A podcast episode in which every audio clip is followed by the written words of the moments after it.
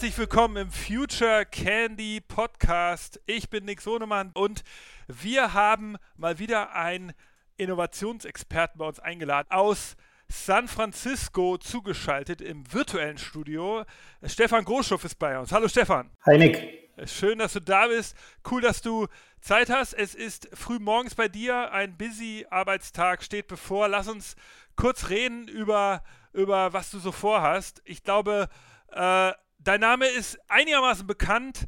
Ähm, wir reden gleich ausführlicher über dich. Lass uns ganz kurz über das Thema reden. Bei Future Candy reden wir in vielen Podcasts über ein, einen ganz großen Bereich, der nennt sich AI, künstliche Intelligenz, ein großes Thema, mit dem wir uns hier beschäftigen. Wir wollen äh, uns dem Thema nähern, weil wir beobachten tatsächlich, dass KI immer so auf so einer strategischen Ebene wahrgenommen wird bei, bei deutschen Unternehmen. Alle denken so, oh ja, das ist wichtig. Ich habe gerade noch mal in Vorbereitung zu diesem Podcast mir so aktuelle Studien angeguckt vom PwC und McKinsey. Dort sehe ich, dass äh, CEOs sagen, sie wollen in das Thema investieren oder sie sagen, oh, AI ist total wichtig. Aber wenn ich auf die Welt gucke da draußen, ja, die äh, beobachte ich doch wenig KI. Ich habe in wenigen Produkten KI. Äh, Stefan, du bist Experte. Was ist das größte Missverständnis im Bereich KI? Ich glaube, dass ganz viele und vor allem in Deutschland ganz viele Leute missverstehen, wie schnell KI kommt. Ich will nicht sagen, uns überrollen wird, aber es wird ganz viele, ähm, ganz viele Leute abhängen die nicht bereit sind, sich schnell genug mit dem Thema auseinanderzusetzen. KI wird alle 3,5 Monate doppelt so gut. Das heißt, es, wird, es bewegt sich schneller als das sogenannte Moore's Law, das, das Gesetz äh, von Moore, dem Intel-Gründer, der ja gesagt hat, alle 18 Monate verdoppelt sich die Kapazität der Hardware. Und ähm, ja, vor ein paar Monaten hat die Universität Stanford einen Report publiziert, äh, der zeigt, dass KI alle 3,5 Monate sich verdoppelt, im Wesentlichen in der Kapazität, ähm, was es denn kann. Und ähm, wir haben ja gerade alle lernen müssen, was äh, virales Wachstum wirklich bedeutet. Und ähm, was ich einfach sehe, ist, dass die Leute äh, total hinterher hängen und abgehängt werden von den Firmen, die natürlich sich schnell damit auseinandersetzen. Äh, KI ist gar nicht so schwierig. Äh, es braucht gar nicht so viele Daten, wie man immer denkt. Es braucht gar nicht die großen ähm, e-, Experten ähm, oder die, die super Data Scientist. Ähm, es bedarf dem Willen, sich damit auseinanderzusetzen und äh, das schnell ins Unternehmen zu bringen oder in die Produkte. Ähm, ansonsten wird man abgehängt. Das ist ja auch das, was deine Firma machen will. Deshalb haben wir dich eingeladen, äh, weil du ja auch ein ganz Unternehmen drum gegründet hast. Lass uns mal vielleicht nochmal von vorne anfangen. Ähm, es gibt ein paar Artikel über dich, es gibt ein paar coole Videos über dich, aber ich, ich, ich mache mal einen kurzen Pitch. Stefan ist Serial Entrepreneur, du lebst jetzt 15 Jahre im Silicon Valley, mhm. hast jetzt äh, das siebte Unternehmen gegründet, das äh, die anderen zum großen Teil verkauft. Eine in deiner Historie, weiß ich, hast du irgendwann mal einen Datenstandard mitentwickelt, Hadoop, der heute ja dafür verwendet wird, 80% der Finanztransaktionen zu, zu ermöglichen, weil die Daten halt extrem stark komprimiert werden und sehr schnell dadurch handelbar werden. Das sind alles große, coole Stories, über die kannst du auch gleich noch ein bisschen reden. Aber du hast auch jetzt gerade eine AI-Firma gegründet, die heißt äh, Automation Hero ich finde das ja so interessant, weil ein Punkt, den du gerade erwähnt hast, ist auch ein Missverständnis, den wir so häufig entdecken, dass AI irgendwie mit Big Data gleichgesetzt wird. Dass Leute glauben, ja, also, oh, AI kann ich gar nicht machen, ich habe gar nicht die Datenmengen. Ich habe irgendwie nur ein paar Kunden, das lohnt sich für mich ja gar nicht oder so. Und du sagst ja genau mit Automation Hero, oder klärst du so ein bisschen genau diesen Denkfehler auf. Du sagst, Moment, AI kann man schon bei einfachen, sich wiederholenden Tätigkeiten einsetzen, zum Beispiel. erzähl mal kurz über dich selbst selbst oder über auch vor allen Dingen deine Firma? Ja, also was wir machen ist äh, genau das. Wir bringen ähm, äh, AI wirklich in den Arbeitsbereich und helfen damit äh, natürlich ähm, Geschäftsprozesse äh, zu automatisieren, zu optimisieren und ähm, häufig wiederkehrende Aufgaben einfach ähm, durch KI äh, abarbeiten zu lassen. Ich äh, gebe dir einfach mal ein ganz konkretes Beispiel. Ähm, die drei größten deutschen Versicherungen sind zum Beispiel schon Kunde bei uns und was also was ganz wichtig ist für eine Versicherung ist, wenn du jetzt einen Schadensfall hast, möchtest du natürlich, dass der schnell bearbeitet wird. Ja, das ist wie du am Ende deine Versicherung wirklich einschätzt, ist es eine gute Versicherung oder nicht, können die mir schnell helfen. Die Realität ist im Moment, dass ähm, so ein, ein, typisch europäischer Versicherer 40 Prozent des Schadensfalls intern an Kosten hat, um den zu bearbeiten sagen wir mal, du hast einen 100.000 Dollar Schadensfall, dann ist so viel manuelle Arbeit intern in der Firma bei der Versicherung, dass die intern 40.000 bezahlen.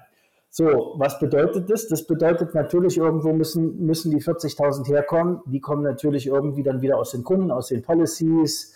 Äh, es dauert lange. Was wir ganz konkret jetzt zum Beispiel tun, ist, wir helfen den Firmen, die großen äh, Anzahlen an Dokumenten zu verarbeiten. Ja, muss nicht Big Data sein, äh, kann Big Data sein. Ähm, aber wenn du jetzt so einen typischen Schadensfall hast, naja, dann musst du halt für die äh, 20 Laptops, die gestohlen worden sind, natürlich äh, die Rechnungen einreichen. Ja, und das heißt natürlich historisch, saß jemand bei der Versicherung und hat jede einzelne Rechnung nochmal neu abgetippt, weil du natürlich noch ein Foto von der Rechnung hast. Das ist natürlich totaler Quatsch. Ja, in 2020 ähm, erstens, niemand liebt den Job, ähm, irgendwas abzutippen. Äh, zweitens machst du da häufig Fehler. Ja, war es jetzt äh, der Punkt an der richtigen Stelle? War die Adresse richtig? Ähm, also ist ganz großes Problem mit der Datenqualität, äh, dass, dass die Firmen natürlich dann haben. Das heißt, da müssen immer noch mal zwei Leute drauf gucken. Ähm, und es ist natürlich unglaublich langsam. Und das können wir zum Beispiel einfach äh, mit KI automatisieren. Und das sind fertige KI-Modelle. Die braucht man jetzt nicht, ähm, ich sag mal, mit Unternehmensdaten trainieren. Da gibt es also KI-Modelle, die zum Beispiel Rechnungen einfach von Foto in wieder Text oder ich sag mal Excel-Spreadsheet, um simpel zu beschreiben, umwandeln können. Aber das, äh, das ist nur der Anfang. Ja? Wir können ähm, natürlich äh, zum Beispiel Kundeninteraktionen automatisieren. Das machen wir mit verschiedenen anderen großen ähm, äh, Firmen in Deutschland. Wenn du zum Beispiel eine Anfrage, ähm, eine, eine, Preisanfrage hast, ja, ähm, Im Moment, ja, ich gebe dir mal ein Beispiel, wir haben eine Firma historisch, ähm, haben die drei Tage gebraucht, um die Preisanfrage zu beantworten, konnten sogar nur 60 Prozent aller Preisanfragen beantworten. Das bedeutet natürlich, dass ja, die Kundenerfahrung nicht sehr gut ist, dass es sehr lange dauert. Und die Realität ist, dass natürlich so ein, ähm, so ein Kunde sich zwei, drei Preisanfragen holt und heutzutage kaufen wir bei den Firmen, wo wir am schnellsten äh, mit der besten Kundenerfahrung ähm, äh, interagieren. Ja. So, und was wir natürlich wir wieder machen können, ist äh, ein KI-Modell, das natürliche Sprache versteht, zum Beispiel via E-Mail und dann erstmal sagen kann, okay, das ist eine Kunden, äh, das ist eine Preisanfrage oder das ist ähm, ja, ähm, vielleicht eine Beschwerde oder hier will sich jemand für einen Job äh, anmelden und hat die falsche E-Mail-Adresse verwendet. Ja, man kann also sogenannte Triage automatisieren. Das KI-Modell versteht, was ist das Anliegen der E-Mail und routet das an die richtige Person. Oder dann vielleicht im zweiten Schritt, wenn es eine Preisanfrage ist, vielleicht ist es ein Logistik-Use-Case, ähm, dann will man natürlich ähm, extrahieren, von wo, nach wo, wie viel Kilogramm müssen verschickt werden, ähm, sind da vielleicht Batterien drin? Also ist es ein, ein Risikolevel oder was auch immer? Und wenn wir diese Information aus dem Text mit einem KI-Modell extrahiert haben, können wir natürlich einfach in die Datenbank gehen und den Preis nachschlagen ja, und dann automatisch antworten. Nächste Frage, die wir immer gleich bekommen, ist, like, aber was ist denn mit den Leuten, die im Moment den Job tun? Ähm, ja, wir sind jetzt seit drei Jahren in dem Geschäft. Äh, kein einziger unserer Kunden hat jemals äh, einen Angestellten gekündigt sondern was jetzt passiert, ist, dass die Angestellten zwei Sachen machen äh, oder zwei Sachen verändern sich.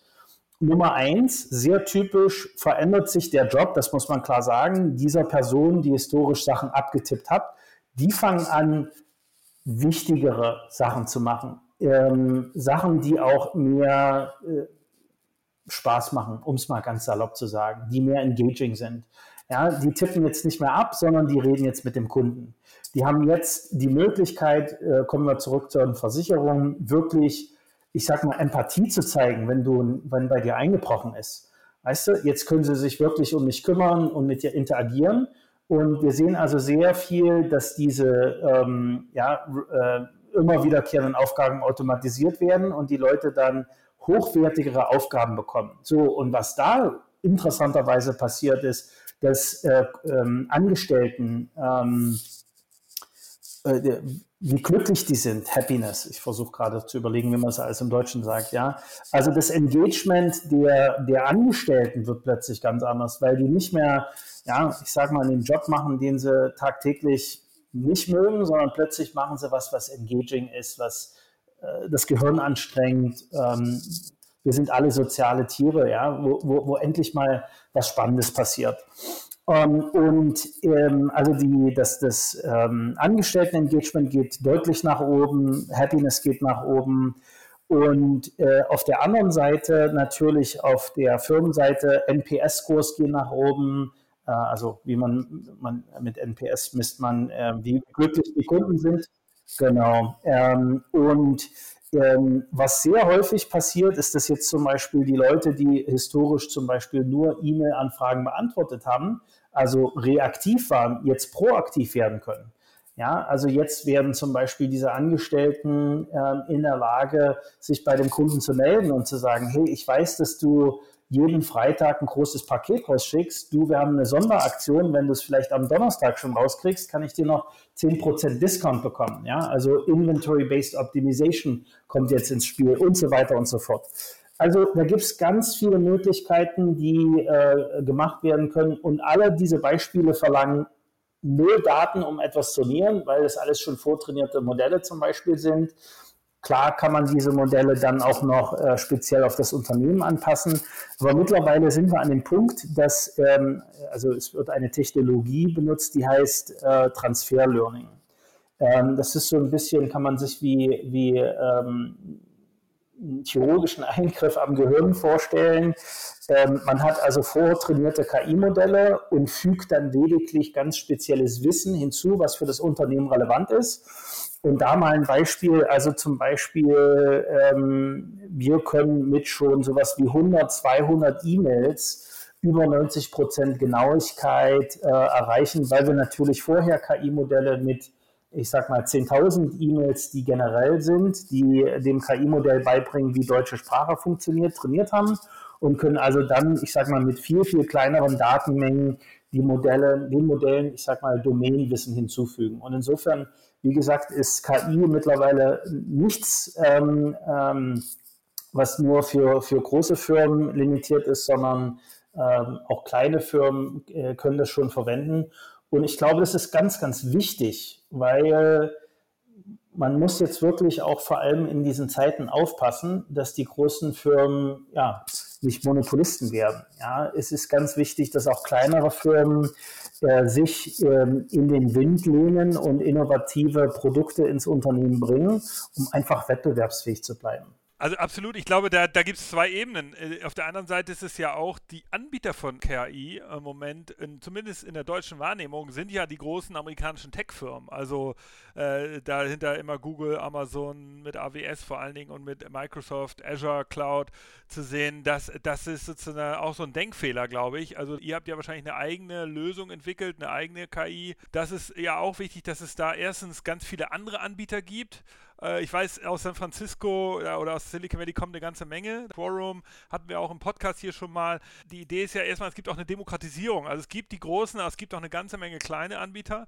Das heißt also, äh, man muss nicht unbedingt äh, mit dem Google KI-Stack zusammenarbeiten, sondern kann sich auch über so Anbieter wie euch nähern.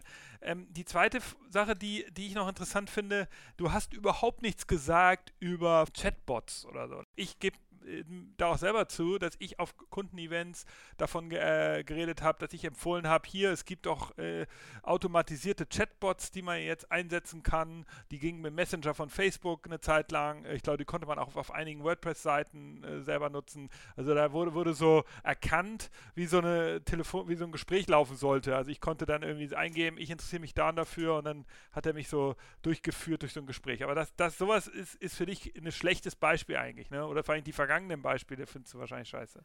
Ähm, also Ich persönlich bin, um mal zur zweiten Frage zu kommen, äh, ich persönlich bin äh, kein großer Freund von Chatbots, sondern ich würde sehr empfehlen, dass man diese häufig wiederkehrenden Aufgaben, äh, die im Unternehmen existieren, automatisiert und den Leuten, ähm, wie, wie vorher angedeutet, ähm, mehr Zeit gibt, dann mit den Kunden zu interagieren. Also wie gesagt, es ist ganz wichtig heutzutage, dass die Kundenerfahrung tip-top ist. Und äh, das Problem, was ich mit Chatbot sehe, ist, dass also selbst wenn der Chatbot 95 Prozent akkurat ist, bedeutet das, wenn ich zehnmal mit dem interagiere, habe ich mindestens halt einmal ein Missverständnis. Ja, ja. Und äh, das ist halt sehr frustrierend. Ja. Ähm, so Chatbots ist super gehypt. Ich glaube aber, es ist der total falsche Ansatz. Da gibt es auch technische Gründe dafür. Der Text ist sehr kurz, es gibt keinen Kontext. Ähm, eine E-Mail ist da viel, viel besser, weil man mehr Kontext hat. Ja, in einer E-Mail schreibt man, hallo Nick, äh, ich habe ein Problem, ich möchte gern mehr über Innovation. Also man gibt einfach mehr Kontext, ja. Im Chatbot sagt man eher, send me these documents, right? Und du hast halt einfach keinen Kontext. Also E-Mails mit KI äh, ähm, ja, vorverarbeiten ähm, oder häufig wiederkehrende E-Mails zu automatisieren, macht Sinn. Das ist auch technisch äh, viel einfacher machbar.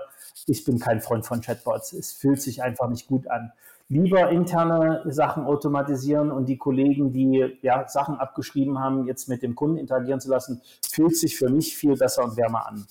Und vielleicht mal zu deiner ersten Frage noch. Ähm, das ist ganz wichtig, was du sagst. Wir haben ganz tolle KI-Firmen in Deutschland. Ähm, wie immer haben wir das Problem, dass ähm, natürlich große deutsche Unternehmen Risiko ähm, Angst haben und äh, deswegen immer erstmal gucken, na, was sind denn hier die großen Firmen, die das anbieten.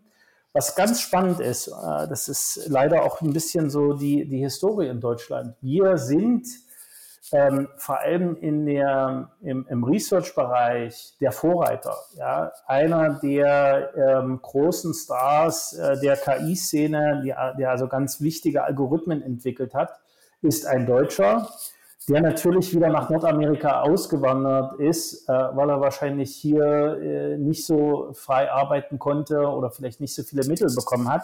Aber es ist ganz faszinierend, wenn man, äh, wenn man also da sehr nah an dem Research ähm, ist, fällt einem auf, wie viel ähm, tolle Ideen und tolle Leute wieder aus Deutschland kommen. Ähm, aber dann zum Beispiel in, ähm, ja, der, äh, in der Stanford-Universität arbeiten oder in äh, in Kanada oder was auch immer. Ja? Beispiel selbstfahrendes Auto. Äh, der Professor, äh, der das im Wesentlichen in Stanford entwickelt hat, ist ein Deutscher. Ja?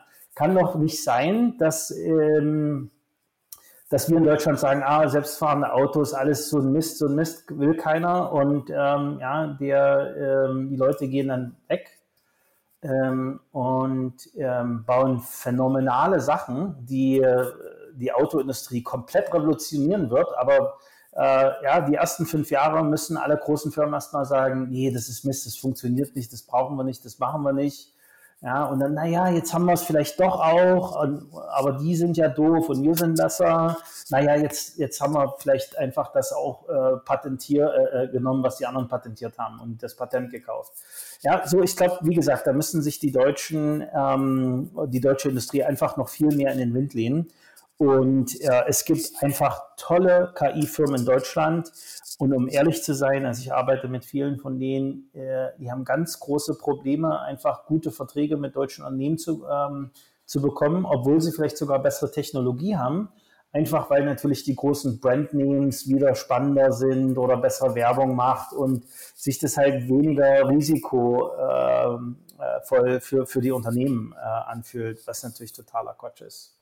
Aber ähm, du hast ja jetzt gerade so, so, ein bisschen so einen Vergleich gemacht, USA, äh, Deutschland, jetzt gerade was die AI-Anbieter angeht, aber lass uns mal über die Kunden kurz reden. Äh, du hast ja schon ein paar Beispiele jetzt aus deiner Arbeit gebracht, aber hast du das Gefühl, dass der, der typische amerikanische Mittelständler, dass der sich jetzt eher bei euch melden würde bei Automation Hero oder eher mit AI beschäftigen würde als ein deutsches, deutscher Mittelständler? Also Total. Sind die amerikanischen Unternehmen offener, haben die höhere IT-Spendings, haben die da äh, schlauere IT-Verantwortliche oder wie ist so deine Beobachtung da? Ja, also auf jeden Fall nicht schlauere. das muss man ganz klar sagen, sondern es gibt einfach ein, ein anderes ähm, Verhältnis zum Risiko. Ja, also ich kann das ganz konkret messen.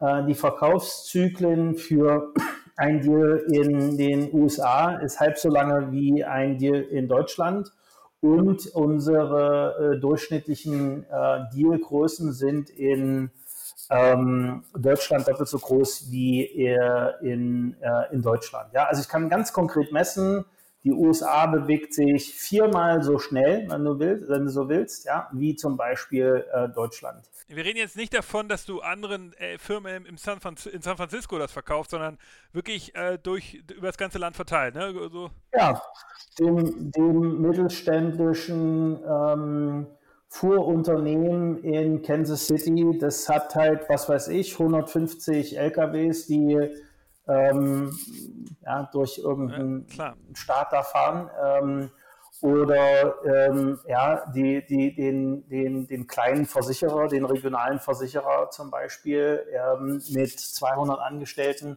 absolut. Ja? Also wirklich auch kleinere Firmen.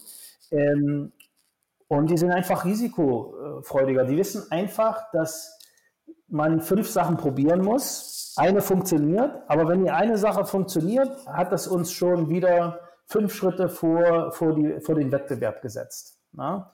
Und hier ist es ja immer so, dass äh, jedes Projekt, was in Deutschland äh, gemacht werden muss, muss erfolgreich sein, weil ansonsten verliert jemand seinen Job oder sein, seinen Kopf oder sein Ansehen, anstelle zu sagen, wir gehen einfach davon aus, dass wir fünf Sachen ausprobieren. Ja, in den USA nennt man das so schön Moonshot Projects. Ähm, wir probieren fünf Sachen aus und selbst wenn, also es ist reine Statistik, ja, wenn wir ähm, im 2020 fünf äh, äh, Moonshot-Projekte haben, naja, vielleicht äh, gehen auch alle vor den Baum, aber dann 2021 haben wir wieder fünf, dann klappen eben zwei oder sogar auch drei. Das Entscheidende ist, dass man von solchen Projekten immer lernt, ja, und äh, dass diese Learnings uns, äh, also oder die Resultate, auch wenn sie vielleicht nicht sofort verwendbar sind, äh, dem Unternehmen immer helfen. Ne? Und das ist die Mentalität in den USA. Das gibt es natürlich auch eine Historie. Und ich sage jetzt nicht, alles ist besser in den USA, in Deutschland ist alles schlecht. Auch diese, ich sag mal, ähm, dieses ähm, gedankenvolle Rangehen, was wir in Deutschland haben, kann gut sein, aber wir müssen einfach aufpassen, dass wir nicht abgehängt werden in der Welt. Ja, wir haben jetzt noch gar nicht über China gesprochen. Ähm, da ist einfach äh, mit dem Gesicht bezahlen einfach schon Standard. Ist es ein Problem, weil natürlich Gesichtserkennung auch verwendet wird, um Leute zu tracken? Natürlich. Ja? Aber da haben wir natürlich jetzt hier in Deutschland eine, eine gute Chance, einfach einen guten Mittelweg zu finden zwischen ähm, der ähm, dass wir das Richtige machen, dass wir also die Konsumer nicht ausnutzen, aber auch Technologie zum Vorteil der Leute verwenden. Und insofern ist es also ein bisschen traurig, ja, weil der Markt globalisiert sich. Ob ich jetzt Pumpen aus Deutschland kaufe oder Pumpen aus China, das macht mittlerweile auch qualitativ nicht unbedingt den Unterschied äh, mehr. Ja? Die sind sowieso alle mit einem Schweißroboter zusammen geschweißt und ähm, wenn ich äh, bestimmtes Material bestelle, dann äh, ist es auch zertifiziert. Wir müssen ein bisschen von unserem hohen Thron runterkommen, dass unsere Produkte immer alle besser sind auf einem globalen Markt. Ähm, äh, ja, wird es immer schwieriger. Und ich glaube, vor allem mit den momentanen Zeiten sehen wir auch, dass sich die globalen Marktverhältnisse verändern. Insofern müssen auch Mittelständler in Deutschland innovativ werden. Ich habe mal, hab mal gehört dazu, um dazu noch einen letzten Gedanken zu bringen, dass das auch am Endeffekt die Ursache ist, warum Deutschland oder ganz Europa digital abgehängt wurde. Nicht deshalb, weil die Amerikaner Google haben und, äh, und Facebook und Apple, sondern weil der typische mittelständische Unternehmer deutlich mehr Geld ausgibt für IT-Produkte und zwar seit Jahrzehnten. Das hat sich ja. ist irgendwo in den, in den 80er Jahren mal gekippt. Vorher waren die Europäer höher, vor allem die Deutschen. Da hatten wir noch mehr EDV-Lösungen und, und ISDN und als das Zeitalter, da hatten die Deutschen besser. Und dann kam irgendwie dieser Umschwung und seitdem ist sozusagen das durchschnittliche Budget eines Mittelständlers ist halt stark gestiegen im Gegensatz zu den Europäern und das hat am Endeffekt natürlich dann Unternehmen wie Google und, und, und, und Amazon und äh, Microsoft extrem befeuert und das hat diesen ganzen digitalen Hype ausgelöst. Aber das sozusagen nur als Gedanke. Lass uns vielleicht nochmal ganz kurz über deine Software reden. Also damit man das nochmal erklärt, wenn ich da jetzt Kunde sein will von euch, äh, ich nehme mal an, ihr bietet das als SaaS-Lösung in der Cloud an, aber ihr seid ihr besser, wenn es im, im On-Premise ist? Und ist es sozusagen, ist das so ein Self-Management-Tool oder muss man da euch einladen, müsst ihr es einrichten? Wie funktioniert das eigentlich genau? Unser Produkt läuft entweder in dem Kundendatencenter oder, äh, wenn man das möchte, ähm, natürlich äh, auch in unserer Cloud.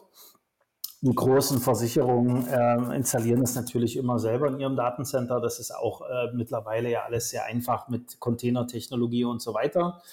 Ähm, und ja, sobald du eigentlich dich gut in Excel auskennst, kannst du auch unser Produkt verwenden. Es ist sehr visuell. Du kannst also in einem Studio einfach zusammenklicken und sagen, bleiben wir mal äh, bei diesem typischen Beispiel, häufig wiederkehrende äh, Kundenanfragen äh, zu automatisieren. Ja, da klickst du halt einfach zusammen, okay, hier bitte mit meiner E-Mail-Inbox verbinden und ähm, dann kannst du einfach sagen, okay, wenn das Anliegen ist, äh, ich möchte ein Angebot haben, dann bitte diese fünf Schritte ähm, ähm, abspulen oder wenn es eben, ähm, ich sage mal, eine Kundenbeschwerde ist, dann bitte an diese E-Mail-Adresse weiterleiten. Das ist alles visuell, das kann alles zusammengeklickt werden. Äh, da braucht man null Programmierkenntnisse auch um diese KI-Modelle äh, zu bauen, ähm, braucht man null ähm, Programmierkenntnisse. Das ist auch einfach nur ein Wizard.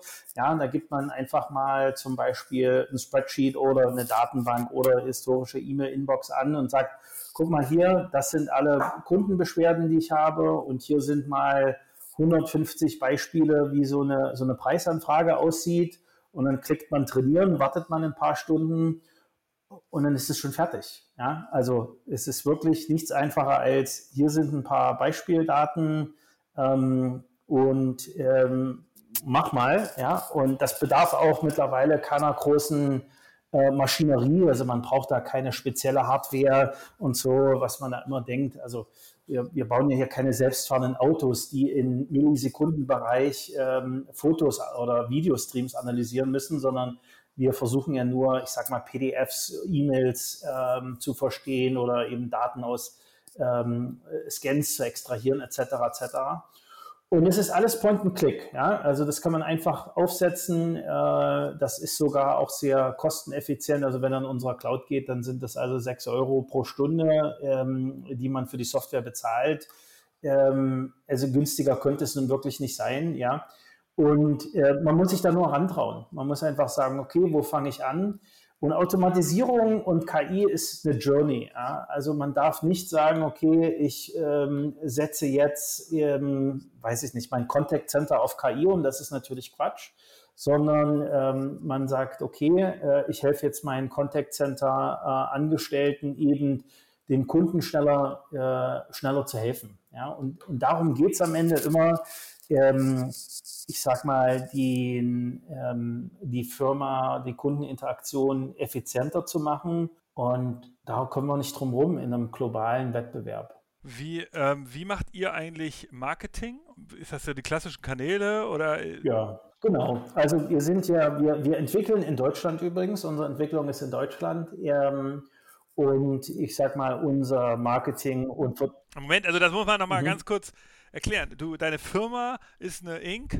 in äh, San Francisco gegründet genau. und äh, du hast, bist da umgeben von tollen Ingenieuren, die alle bei den großen Firmen arbeiten und trotzdem wird dein gesamtes Produkt, ein AI-Produkt, in Deutschland programmiert. Das muss man dem Hörer vielleicht hier nochmal ganz kurz erklären. Das ist ja jetzt erstmal sehr ungewöhnlich. Nicht für mich. Ich mache das schon seit vielen, vielen Jahren. Ja, also das kommt wieder zurück zu dem Thema, das wir vorher hatten. Ich denke, das Innovationspotenzial, die Research, die Leute, die wir in Deutschland haben, ist phänomenal. Ja, wir müssen es halt nur global ähm, auf den Markt bringen. Und genau das machen wir. Wir entwickeln in, in Deutschland. Wir haben Top-Ingenieure. Ähm, die würde ich gegen keinen Google, äh, Microsoft oder Amazon-Ingenieur wechseln. Äh, ich würde sogar sagen, wir haben deutlich bessere Leute. Ähm, und ähm, wichtig ist aber natürlich, dass man jetzt, wie gesagt, ähm, global so ein Produkt, was in Deutschland entwickelt wird, ähm, verkauft und vermarktet. Und da ist es ein bisschen einfacher. Äh, ja, USA ist natürlich der größte IT-Markt, dann hier nah dran zu sein. Das heißt also, unser Marketing und, und Sales und so weiter, das ist natürlich eher ein bisschen USA-lastig, wobei wir natürlich auch äh, in Deutschland äh, ein Verkaufs- und ein Support-Team haben. Wir haben ein äh, Team in der UK. Ähm, ähm, ja, wir bedienen die Nordics und so weiter. Ähm, genau, aber die Entwicklung ist in Deutschland, äh, die ist top und ähm, der Vertrieb und Support und Marketing ist, ist global und in 2020 muss man einfach global sein, wenn man eine wirkliche Firma bauen möchte. Wir haben ja jetzt darüber geredet, was so Einsteiger-Cases sind, um AI zu machen. Ähm, vielleicht hast du von der deutschen Firma Celonis gehört. Die wurde vor ein äh, paar Monaten hier mit mehreren Innovationspreisen, ich glaube, der am präsentesten war der vom ZDF, unglaublicherweise. ZDF hat im Fernsehen Celonis einen Innovationspreis am Samstagabend äh, verliehen. Ähm, eine Data Mining Firma aus München. Die haben das, glaube ich, als Doktoranden-Projekt. Zwei Gründer haben sich überlegt, wir machen eine Data Mining Firma. Das heißt, sie äh, machen so Datenpunkte, erfassen die, also wenn man deren Software kauft und dann werden so Bilder erzeugt, wie ein idealtypischer Prozess. Irgendwas wird geliefert, dann wird es hergestellt, dann wird es äh, qualitätsuntersucht und dann wird es ausgeliefert. Wie, äh, was ist der idealtypische Prozess? Was kann man da für Abweichungen sehen? Und, also da gibt es ja Firmen, die kaufen das. Das sind natürlich meistens große Industrieplayer, auch häufig produzierendes Gewerbe habe, äh, wie wäre sowas eigentlich ideal, dass ihr sagt, ey, so ein Data Mining, perfekt, äh, das brauchen wir. Wenn wir einen großen Industrieplayer hätten, dann könnten wir mit dem sogar noch besser Sachen optimieren, mit unserer Engine zusammen. Ist das sozusagen das High-End für Firmen, die jetzt schon sehr weit sind, oder ist das Quatsch, was ich hier gerade erzähle? Nee, äh, äh, man muss immer verstehen, dass die innovativen Firmen vielleicht nicht so sehr wahr und prominent sind. Ja? Wenn es dazu kommt, dass im ZDF eine Firma einen Award kriegt, dann ähm, muss man einfach verstehen, dass Celonis halt auch schon wieder ähm, ja, ein Jahrzehnt alt ist und so weiter und so fort. Was Celonis macht, ist sogenanntes Process Mining. Das ist ein Feature in unserem Produkt auch. Ähm, genau, genau, Process Mining, nicht Data Mining. Sorry, du hast recht. Ja, also das ist, äh, das ist ein Feature in unserem Produkt, das kommt äh, einfach mit. Ja. Äh, Celonis hat das natürlich vor zehn Jahren angefangen, die haben also die Industrie da auch aufgebaut. Aber mittlerweile ist es so, wenn man ein Automatisierungsprodukt haben möchte, dann sollte das eher eine End-to-End-Plattform sein. Ja. Das ist halt jetzt ein spezielles Feature, was interessant ist, nämlich Prozesse zu analysieren und zu verstehen, wo kann man Sachen äh, optimisieren.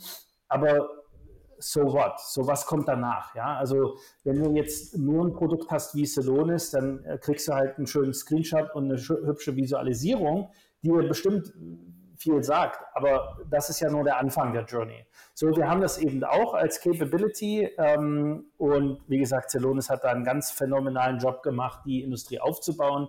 Aber was du halt häufig hast, guck mal, Technologie ist immer wie Hundejahre. Ja, kannst du immer mit sechs multiplizieren. Also in dem Sinne ist es halt einfach auch schon ein bisschen eine ältere äh, Technologie. Äh, die haben natürlich jetzt äh, eine gute ähm, Marktverbreitung und so, und so weiter. Aber was du brauchst ist, du fängst mit dem Process Mining an, um zu verstehen, wo kann ich denn überhaupt was machen. So, und da ist Celonis und da hören die auch auf. Und dann, wo es bei uns weitergeht, ist, dann kannst du halt sagen, okay, so jetzt möchte ich mich mal mit meinen historischen IT-Systemen connecten. Wir haben über 50 Konnektoren, inklusive Mainframe, SAP, Salesforce, was hast du nicht gesehen, ja. So, dann kannst du in diesem visuellen Flow-Studio von uns zusammenklicken, na, was soll denn hier passieren? E-Mail kommt rein oder Dokument kommt rein, dann will ich ein OCR, Optical Character Recognition machen, also ein Bild in den Text umwandeln oder will vielleicht ein KI-Modell laufen lassen oder, oder, oder. Ja, das kannst du alles so schön sehr visuell zusammenklicken, wie in so einem ähm, Visio-Diagramm kann man sich das vorstellen. Microsoft Visio, visuelle ähm, ja, Prozessdiagramme malen, relativ einfach. Und dann kannst du als nächsten Schritt bei uns KI-Modelle zusammenklicken, also wirklich nur hier Spreadsheet, ähm, 150 äh, äh, Beispiele E-Mails von dem äh, Anliegen, 150 von denen. So, und dann aber ganz, ganz wichtig, wo wir uns wirklich auch von dem Rest äh, unterscheiden, ist, wir sind sehr menschenfokussiert. Wir haben dann die Möglichkeit, Automatisierung und KI als persönlichen Assistent zu personalisieren. Ähm, davon habe ich noch gar nicht gesprochen. Ähm, das heißt Robin für uns, ja, Automation Hero, Robin ähm, und Batman. Also ist ein bisschen, ist ein bisschen cheesy, aber ähm, hat halt für uns gut gepasst und war auch geschlechtsneutral. Deswegen heißt also bei uns das Ding nicht Alexa oder Siri, sondern Robin, weil kann Mann oder Frau sein und ein KI-Assistent hat sowieso kein Geschlecht. Aber das kommt super gut an, weil du jetzt plötzlich ähm, Robin hast, der sagt, äh, guten Morgen, Frau Müller, ich habe schon mal 15 Ihrer E-Mails durchgearbeitet, zehn davon konnte ich selber beantworten, fünf äh, brauche ich äh, noch Ihre Hilfe, da konnte ich nicht alle Informationen extrahieren oder habe nicht genau verstanden, worum es geht. Und ähm, also die, die, den Menschen und so ein Automatisierungsprodukt menschenzentriert zu machen, finden wir ganz, ganz wichtig. Weil am Ende geht es nicht darum, dass KI Menschen ersetzt. Wird nicht passieren. Am Ende geht es darum, dass wir ähm, Menschen augmentieren, also die, den, den, Menschen helfen, noch einen besseren Job zu machen. Und, und um hier mal ähm, äh, Steve Jobs, ja, auch wenn es äh, super äh, cheesy ist zu, zu zitieren, am Ende geht es darum, ein Fahrrad für das Gehirn zu bauen. Wir wollen, dass der Mensch mit weniger Energie weiterkommt. Und das machen wir mit unserem Produkt. Und insofern baut sich alles um, sozusagen, alles, was wir tun, baut sich um diesen Robin drumherum auf. Du kannst also KI-Modelle und Automatisierung zusammenklicken und dann personifizierst du die als persönlichen Assistenten für deine Angestellten. Und das ist natürlich super. Ja, jetzt kommst du auf Arbeit, sagt Robin, guten Morgen, ich habe schon mal die Hälfte deiner Arbeit gemacht.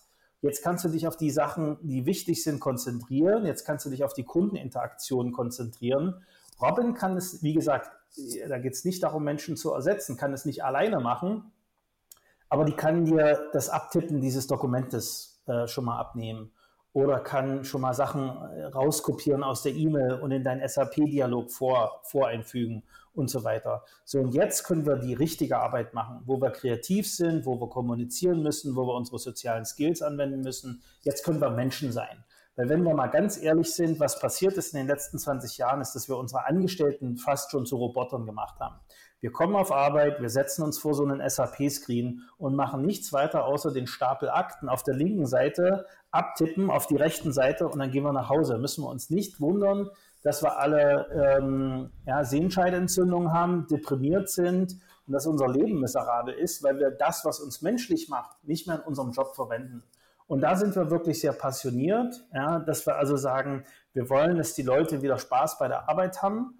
Und das passiert, ähm, ja, da gibt es ja Michael Csikszentmihalyi, der über Flow Zone spricht, wann, wann ist man am glücklichsten im Leben. Das passiert, wenn man engaged ist, wenn man, wenn man das Gehirn wieder anschaltet, wenn man sozial interagiert. Und das ist das Schöne. Das ist auch, was uns täglich berührt, wenn wir mit diesen ähm, unseren Kunden reden und die Leute mit einem Lächeln auf Arbeit kommen und sagen, das ist das erste IT-System, das mir hilft, anstelle in meinem Weg zu sein. Also ich muss sagen, ich kenne das Produkt ja nur von dir jetzt, wie du es schilderst. Und ich habe es äh, mir natürlich äh, angeschaut mit eurem Material, was man so sehen kann. Und ich finde, immer seitdem du mir davon erzählt hast, erinnert mich das so ein bisschen an, an die Erlebnisse, die ich selbst in meinem beruflichen Leben hatte. Ich weiß, irgendwann äh, gab es ja die ganzen Slacks und Teams und die haben wirklich einen Wahnsinnsdurchbruch für mich geschaffen, weil sie irgendwie die ein Drittel meiner E-Mails reduziert haben. Und ich glaube, für jeden Menschen, der sie nutzt, weil vieles so, diese Mini- E-Mails sind auf einmal in sinnvolle Chat-Logiken verfasst worden. Das heißt, mein Arbeitstag wurde irgendwie aufgeräumter. Natürlich auch die Cloud, das war so mega. Alle Dokumente waren irgendwo, auf die hatte ich immer Zugriff. Ich musste nichts mehr suchen. Also ich selber habe sozusagen schon eine wahnsinnige revolutionäre Sache in meinem Arbeitsleben erlebt. Und jetzt gerade durch die Corona-Situation merke ich ja, wie schlecht es doch eigentlich alles noch funktioniert. Also wie schlecht sind bitte irgendwie so diese Videoconferencings? Wie schlecht sind eigentlich irgendwie die digitalen Prozesse. Es liegt doch irgendwie alles immer noch in Ordnern. Man muss es doch irgendwie noch händisch aufrufen und irgendwie doch noch irgendwo hochladen.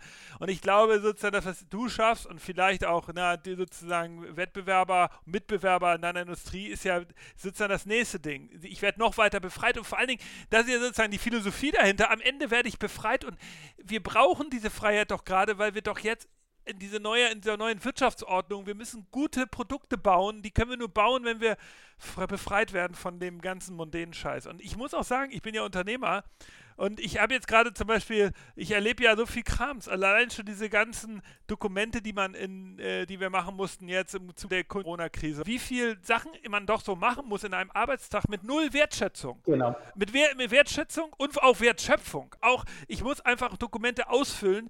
Da sitze ich zehn Minuten dran. Am Ende kumuliert es sich und da ist null Geld verdient worden bei niemandem. Es ist einfach nur irgendwo was gemacht worden.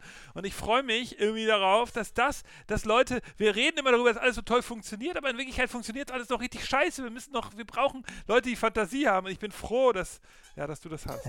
Aber ich kann mir Robin noch nicht so gut vorstellen. Ja, na, am Ende ist es ähm, natürlich einfach ein Kommunikationsinterface. Äh, wir machen das nicht via Voice, sondern es ist auch bei uns noch ähm, äh, schriftlich, ja, und dann gibt es da eine Web-Oberfläche, wo du die Sachen eben machen kannst. Es ist natürlich konzeptionell. Ja, äh, es ist einfach äh, die, die Logik ähm, dahinter, ist immer, was die Firma zusammenklickt.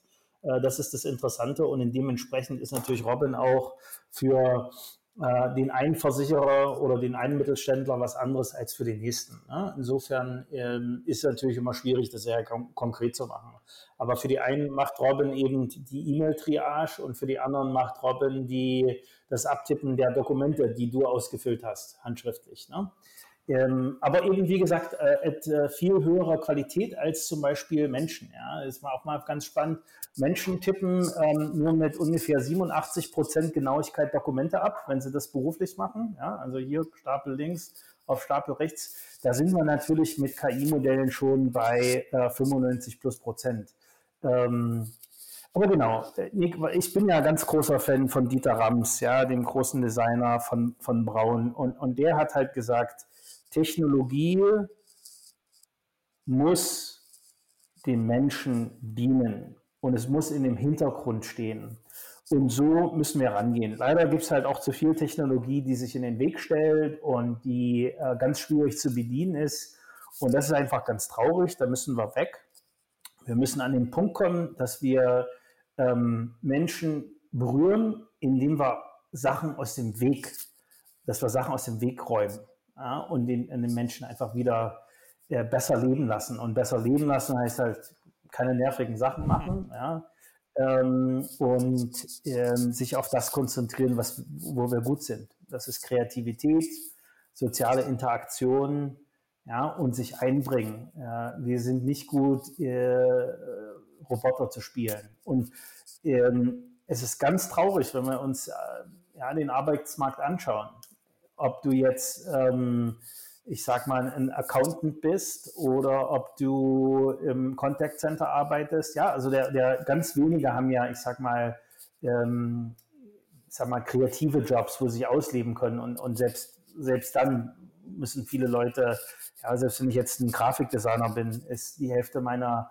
Arbeit irgendwie äh, nicht das schöne Grafikdesign zu machen, sondern das dann irgendwie für den Druck vorzubereiten und das und jenes. Ja, auch da hast du immer wieder Kernaufgaben.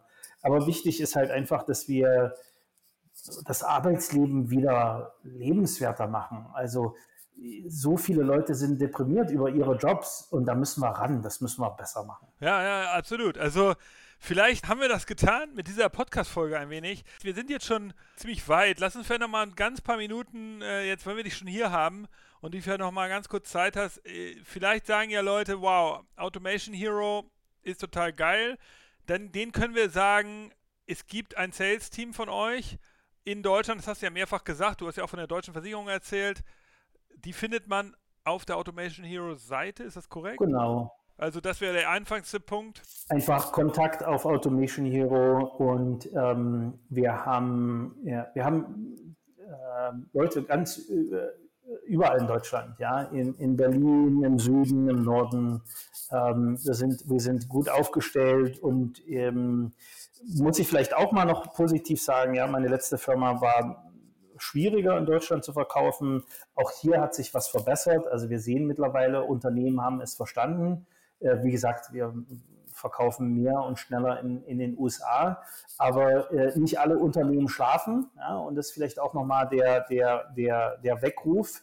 äh, ob es jetzt unser Produkt ist oder, oder ein ganz anderes Thema, ist ja egal. Wichtig ist, ähm, wenn, wenn, wenn ich irgendwas hier für deine Hörer mitgeben möchte, dann ähm, mehr Risiko eingehen, um Sachen auszuprobieren. So teuer ist ein Proof of Concept nicht und ähm, einfach von vornherein mit dem Mindset rangehen. Vielleicht ähm, ja, jeder Dritte funktioniert, ähm, aber eben mal in die Gänge kommen, ähm, nach vorne laufen und nicht nur stehen bleiben das ist wirklich so. Wir sagen ja auch äh, ganz konkret, die Innovationsspendings sind weltweit fast doppelt so hoch. Also in Asien und auch in den USA werden äh, 15 Prozent des Umsatzes sogar investiert in Innovation, Forschung und Entwicklung. In den deutschen Unternehmen ist das nur bei 6 bis 7 Prozent. Das ist viel zu niedrig. Ähm, da muss mehr passieren. Äh, vielleicht, Stefan, noch ganz kurz. Wir hatten ja eigentlich gesagt, du lebst jetzt seit 15 Jahren äh, in Amerika du bist amerikanischer Unternehmer, hast aber ein deutsches Team ich weiß, wir könnten jetzt wahrscheinlich noch drei, vier Stunden darüber reden, aber sag doch noch mal ganz kurz was. Wie ist es äh, so? Warum hast du das gemacht? Wieso bist du Unternehmer in Amerika geworden? Und wie ist es in Amerika, sowas aufzubauen? Kann man das überhaupt kurz zusammenfassen? Ja, klar. Also ich habe äh, sehr lange in Deutschland versucht, Startups äh, aufzubauen. Ich habe äh, 1997 eine KI-Firma gegründet ähm, und äh, hatte. 97. Ne, 97. Wir hatten das sch äh, schnellste Textklassifikations- und Clustering-Algorithmus ähm, äh, die, das deutsche Bundesamt, Umweltamt war sogar äh, Kunde damals, äh, Hoffmann, La Roche, Pfizer, ja. Aber die Masse unserer Kunden waren dann ganz schnell in den USA. Und ähm, ja, die mussten natürlich kundennah sein. Und deswegen bin ich, habe meine Kollegen zurückgelassen, bin also dann nach Silicon Valley gezogen.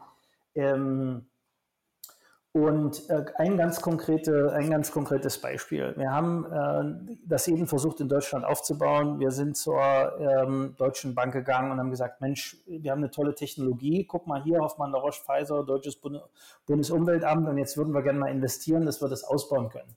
Ja, da wurde uns gesagt, oder wurde mir gesagt, Mensch, Herr Kroschow, Ihre Eltern, die haben doch ein kleines Häuschen sich jetzt vor kurzem endlich gekauft, wenn sie als in Rente gegangen sind wenn Ihre Familie Geld hat, dann können Sie doch das Haus verkaufen und, und das investieren. Wortwörtlich, ja. So, ähm, als ich hierher gekommen bin, ähm, mein zweiter Kunde war Apple, ja, ähm, mit, mit Hadoop habe äh, ich also am, am Apple äh, iPhone Backend 2005, 2006 mitgearbeitet.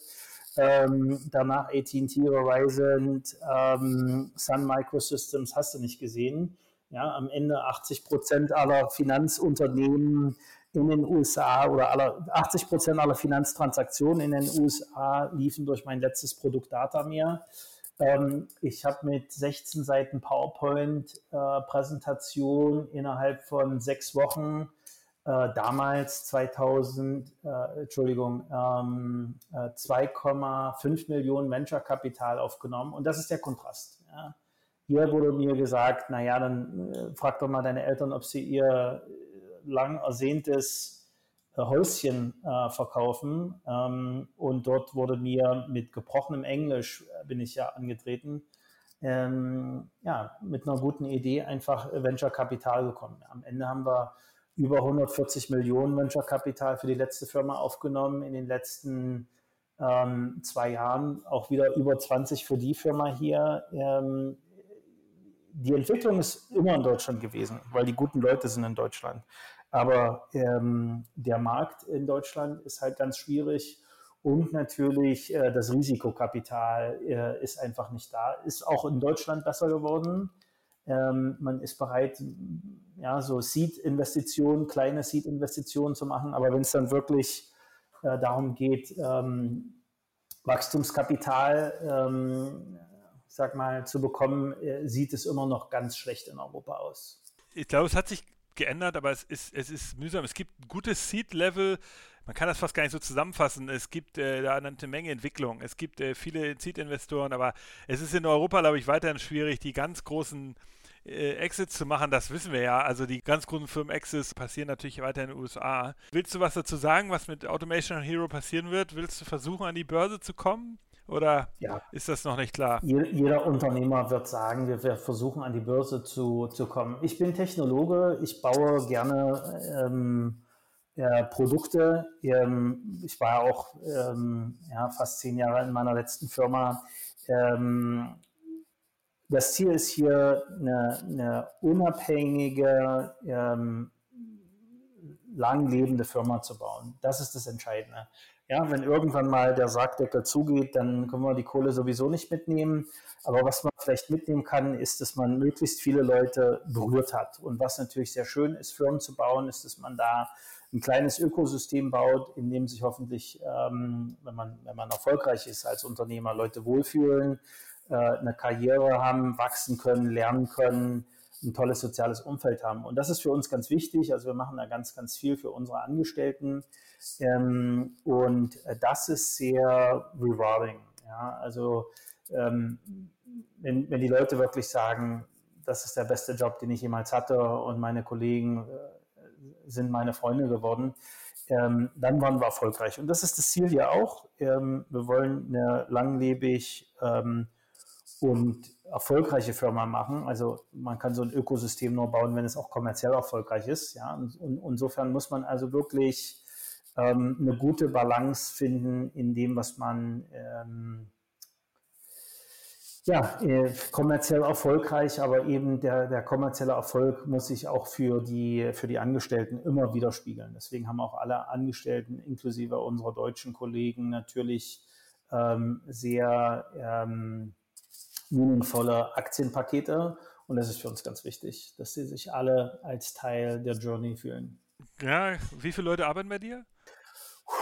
Äh, verändert sich wöchentlich. ähm, okay, okay. Ich würde sagen 60 bis 70, aber wir, wir, wir, wir heiern halt ganz aggressiv. Also wenn jemand das hört, ähm, bitte auch unbedingt nochmal bei auf unserer Webseite alle offenen Positionen auschecken.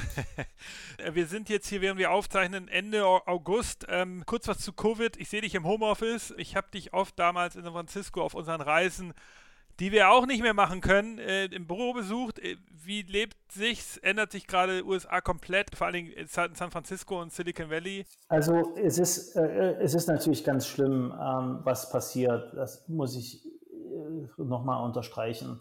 Auf der anderen Seite ist, glaube ich, ähm, vor allem, wenn es so große äh, Veränderungen gibt, ist nochmal eine ganz große Möglichkeit, ja, where there's change, there's opportunity. Ähm, und das sieht man natürlich auch. Ja? Ähm, Firmen, äh, die jetzt äh, neue Lösungen zum Beispiel zum Remote Working anbieten, ähm, äh, denen geht es natürlich richtig gut. Ähm, und äh, ich glaube, wir haben gelernt, dass ähm, Homeoffice doch besser funktioniert, als wir dachten. Ja, das heißt vielleicht auch die Leute, die vielleicht ähm, ja, ähm, äh, körperlich nicht in der Lage sind, ins Büro zu kommen, äh, hätten wir vielleicht dann doch anstellen können, wenn wir die Nase hochgezogen haben. Ja, äh, nicht, dass wir das gemacht haben hier, aber also so, so ein ganz wichtiges Thema ist wirklich, dass man vielleicht das auch als Chance sieht, äh, Talente einzubringen, die man vorher ähm, eben nicht in die Unternehmen reingebracht hat. Es ist äh, möglich, dass man große Projekte mit großen Firmen komplett remote macht es ist möglich, dass wir ähm, ja, äh, gut kommunizieren, auch wenn wir nicht alle im Büro sitzen. Also ich glaube, wir haben äh, ja durch Druck natürlich hier gelernt, dass vieles machbar ist, was, wo wir vorher immer dachten, es geht nicht. Und ich hoffe doch, dass auch ähm, dadurch wieder viele Firmen in Deutschland äh, lernen, dass ähm, ja, Technologie sehr positiv äh, verwendet werden kann, um ähm, ja, vielleicht Leute, die für die es eben schwierig war, jeden Tag zwei Stunden ins Büro zu fahren. Ähm, äh, vielleicht können wir die dann doch ins Unternehmen bringen. Ähm, und vielleicht ist doch nicht das Problem, dass äh, ja, das Kind zu Hause mal im Meeting schreit und es einfach doch normal ist für uns alle.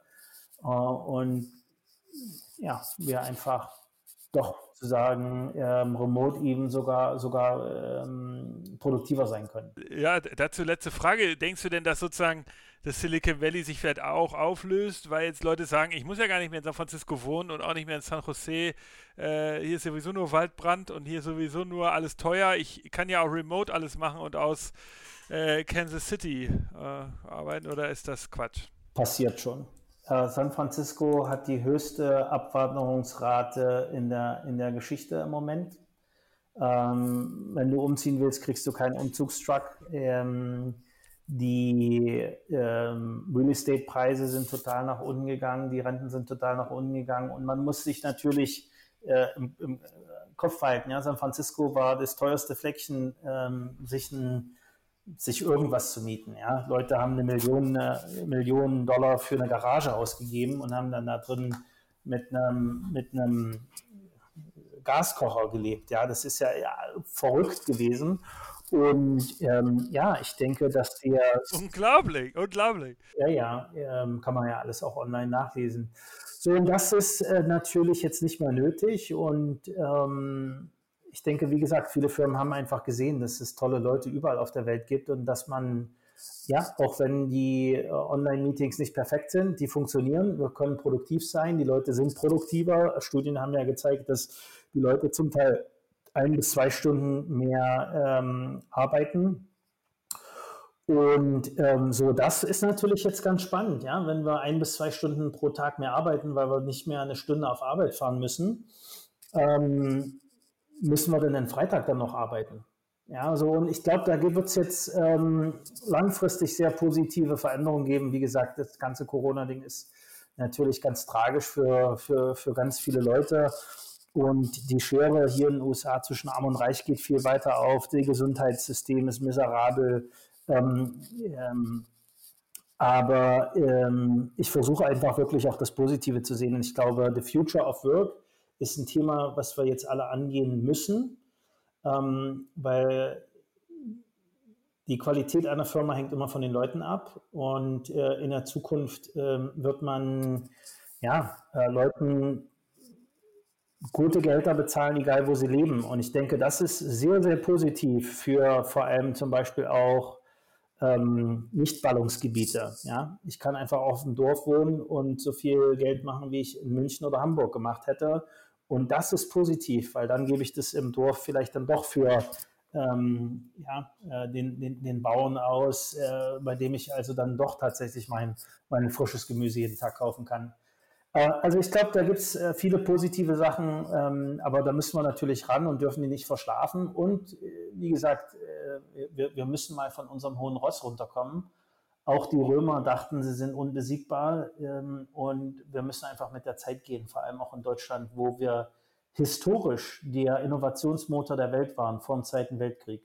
Wir hatten Radar, ähm, da wussten andere nicht, was das ist. Wir hatten Tarnkappenbomber, da wussten andere nicht, was es ist. Wir hatten die äh, brillantesten Köpfe der Welt, die besten Mathematiker. Und wir haben sie alle aus dem Land gescheucht und damit unseren Vorteil weggegeben. Und das müssen wir wieder aufbauen. Da müssen wir weg. Wir müssen mehr Leute ins Land bringen und äh, innovativ werden. Ja, nur so können wir mithalten. Ansonsten sieht man vielleicht auch gerade in den USA, wie schnell auch etwas zusammenbrechen kann. Wow, ey. Ich, ich hoffe ja, dass der Corona sozusagen dazu beiträgt. Wir als Deutsche sind ja da wirklich, im Vorgespräch haben wir kurz über Corona geredet, in, äh, da hast du noch so ein paar ganz traurige Geschichten erzählt aus San Francisco, wo wirklich Leute da äh, jetzt auch alle krank sind und so. Ich muss ja sagen, wir hier in Deutschland sind ja echt, müssen so froh sein. Also ich selbst kenne zum Beispiel Gott sei Dank niemanden, der da sozusagen schwere Probleme hat. Ich kenne, also es ist im Endeffekt auch nicht so spürbar. Ich hoffe nur, dass auch das sozusagen anerkannt wird, dass sie hoffentlich, wenn das alles jetzt geht mit dem Reisen wieder, dass Leute hierher ziehen und dass Deutschland besser wird, cooleres Land wird und dass wir da technologisch dann auch nachholen. Insofern, wir haben ja echt eine Menge heute abgehandelt, Stefan. Vielen, vielen Dank. Wir haben über deine coole Software geredet, wir haben über USA geredet, wir haben über Deutschland geredet, wir haben über den Vergleich geredet, wir haben über Unternehmertum geredet, wir haben über das Arbeiten der Zukunft geredet, wir hatten alles dabei. Ähm, ich glaube, die Hörer haben eine ganze Menge mitbekommen. Ich hoffe, Du hast auch Spaß gehabt. Danke, dass du dir Zeit genommen hast. Gerne. Ich, ähm, ich freue mich auf unser nächstes Treffen und Vielleicht können wir dann auch wieder in der, in der großen Runde alle zusammen ein Bier trinken. Das war ja immer sehr, sehr spannend, wenn wir das gemacht haben. Genau, wir haben Stefan als regelmäßigen Treffpunkt auf unserer Silicon Valley Reise. Wir wollten natürlich auch dieses Jahr wieder eine machen, 2020. Die ist logischerweise ausgefallen. Wir bieten eine virtuelle Silicon Valley Reise an. Dort könnt ihr Stefan auch kurz erleben. Da nimmt ihr euch noch mehr mit in die Software und in, in das Business. Ansonsten, die nächste Reise planen wir 2021. Genau das Datum kann ich noch nicht sagen. Vermutlich irgendwann im Frühjahr Checkt auf unserer Future Candy Webseite, wir werden euch darüber informieren. Stefan, vielen, vielen Dank. Bei dir liegt jetzt vor ein Arbeitstag, hinter mir liegt ein Arbeitstag. Ich hoffe, wir sehen uns irgendwie in Zukunft, wir bleiben in Kontakt. Alles Gute. Wenn ein Hörer äh, dich direkt kontaktieren will, dann können sie das über LinkedIn tun, glaube ich. Ne? Da bist du. Ja, mach. Genau. Alles, alles Schön. klar. Ähm, alles Gute, Nick. Bis bald. Jo, bis bald.